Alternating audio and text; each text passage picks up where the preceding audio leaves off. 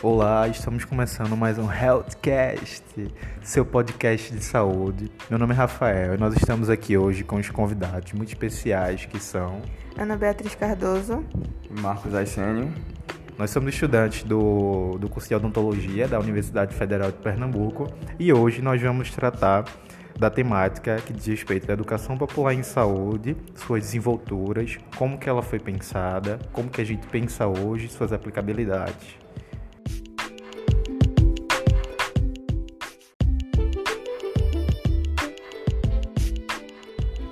Bom, pessoal, para a gente começar a falar de saúde, a gente tem que pensar e refletir a respeito de como que a saúde era vista pelo Estado há muito tempo atrás, prioritariamente antes da Constituição de 1988, que não era vista de maneira prioritária e havia um déficit muito grande em relação à população, principalmente à população mais pobre. Com a Constituição de 1988, a Constituição Cidadã, ela traz em seu texto a inclusão da saúde como um dos pilares para o Estado manter em relação à população. E após isso, apesar do texto ser bastante amplo e bastante inclusivo, apareceram novos entraves que seria levar a saúde de maneira integral, principalmente às comunidades mais distantes, às, às comunidades que mais necessitavam disso. E aí, Rafa, é, um ponto importante disso, dessa, dessa busca por trazer essa saúde para dentro das comunidades, foi a questão do surgimento da educação popular, que foi um conceito, é um conceito de, de promoção de saúde que foi embasado nos, estu nos estudos do, do, pedagogo renomado brasileiro é, Paulo Freire, que versava exatamente sobre como trazer essa saúde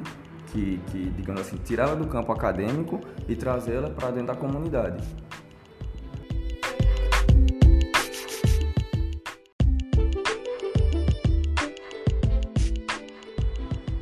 E agora a gente vai tratar da parte técnica, mas a partir disso a gente vai trazer uma explanação a respeito do tema para que se haja um entendimento de todos de como que é vista essa política e como que ela foi escrita e a partir de quais princípios, eixos e quais critérios foram adotados para que ela realmente possa vir a ser efetivada. A Política Nacional de Educação Pública em Saúde, ela traz consigo princípios e eixos a priori, nós vamos tratar dos princípios que estão embasados no artigo 3 dessa própria política, que são seis, que é o diálogo, a amorosidade, a problematização, a construção compartilhada do conhecimento, a emancipação e o compromisso com a construção do projeto democrático e popular. vou passar a palavra agora para a Beatriz e ela vai fazer uma explanação a respeito de cada um desses princípios. É, a PN, a PN é, a Política Nacional de Educação Popular em Saúde, ela vai dizer que o princípio do diálogo, ele é um encontro de conhecimento técnico e empírico, ou seja, é, às vezes o paciente ele vai dizer que para se tratar de uma doença, vamos supor que ele tem uma gastrite, ele vai dizer, não, mas toma um chazinho que resolve. E aí vem o conhecimento técnico do médico, do profissional de saúde e vai dizer, é, pode, possa ser que aconteça de você ficar curado com isso, mas aí a gente vai passar um remédio para que você fique melhor, mais rápido. E ele vai dizer que a amorosidade é a ampliação da relação de cuidado de, de trocas emocionais e de sensibilidade. Ou seja, o, o profissional de saúde ele não pode ser aquele profissional frio. Ele também tem que tentar entender a situação do paciente e colocar é, a sua sensibilidade em ação. É, também a política nacional vai dizer que a problematização deve ser feita uma análise crítica da realidade, proporcionando dessa forma, construindo é, as práticas de saúde. Isso vai ser o alicerce da problematização. E a construção compartilhada de conhecimento, ele vai dizer que é um processo é, de comunicação pedagógico de grupos e de saberes culturais.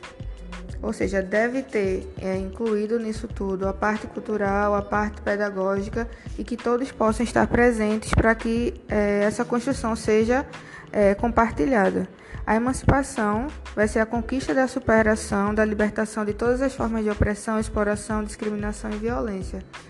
E o compromisso com a construção do projeto democrático é, e popular vai ser um compromisso de uma construção de sociedade mais justa, solidária, democrática e igualitária, ou seja, todos são iguais e a saúde deve ser tratada com igualdade. E a Política Nacional de Educação Popular em Saúde, ela também versa através de eixos, que são quatro, que são a participação, controle social e gestão participativa, o primeiro. Segundo, a formação, comunicação e produção de conhecimento, cuidado com a saúde e intersetorialidade e diálogos multiculturais. Vou passar a palavra agora para Marcos, que ele vai falar um pouco sobre isso.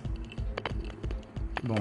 no que diz respeito à participação, controle social e à gestão participativa, é bom a gente frisar que essa participação essa gestão e, essa gestão e controle social, eles trabalham exatamente com a como essa, essa comunidade pode participar dessa promoção de saúde e não somente o, o profissional agir de forma unilateral. É, quanto à formação, comunicação e produção de conhecimento, é sempre importante versar que comunicação é extremamente importante no contato profissional paciente e num contexto um pouco macro, no, no que diz respeito a comunidades ou a um grupo seleto, é mais, cada vez mais importante que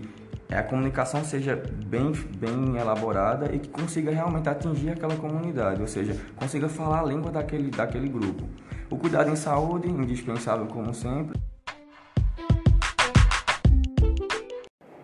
Já a intersetorialidade e o diálogo multicultural versa exatamente sobre o respeito às etnias, às religiões, ou seja, as características dessa comunidade, visando sempre respeitar as diferenças e promover saúde de forma igual.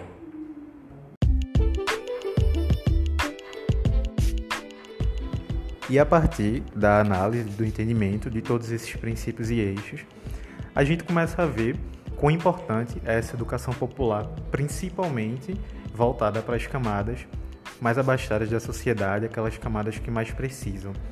dessa nova forma, desse aprimoramento do se pensar saúde e do se promover a educação em saúde. E uma coisa muito interessante que eu pude notar nesse programa é que recentemente foi criado um programa da Prefeitura do Recife, que é o Pré-Natal do Homem, onde esse programa visa cuidar não só da saúde da mulher, como tem no pré-natal normal, mas que também possa vi visa a saúde do homem de uma questão geral e ampla, porque eles fazem exames de HIV, teste rápido de HIV, sífilis e hepatite, e aí eu acho que você tratando a saúde do homem, não somente a saúde da mulher, você acaba tratando também da saúde da família em geral. É, essa discussão, como toda, é, me gerou uma reflexão muito, muito, muito, muito forte, que foi que sei lá, ninguém, ninguém pode promover saúde desprezando saber de quem quer que seja. Isso foi uma máxima que ficou para mim. A educação popular acho que tem muito a ver com isso, tem muito a ver com respeito também a cada, cada comunidade, a cada jeito de, a cada característica dessas comunidades. Ou seja, o profissional, a equipe profissional tem que se moldar, tem que se adaptar e tem que absorver essas experiências dessa, da, empíricas para promover saúde de forma, de forma horizontal, ou seja, não é, vertical. E com isso a gente finaliza o nosso Healthcast e até a próxima.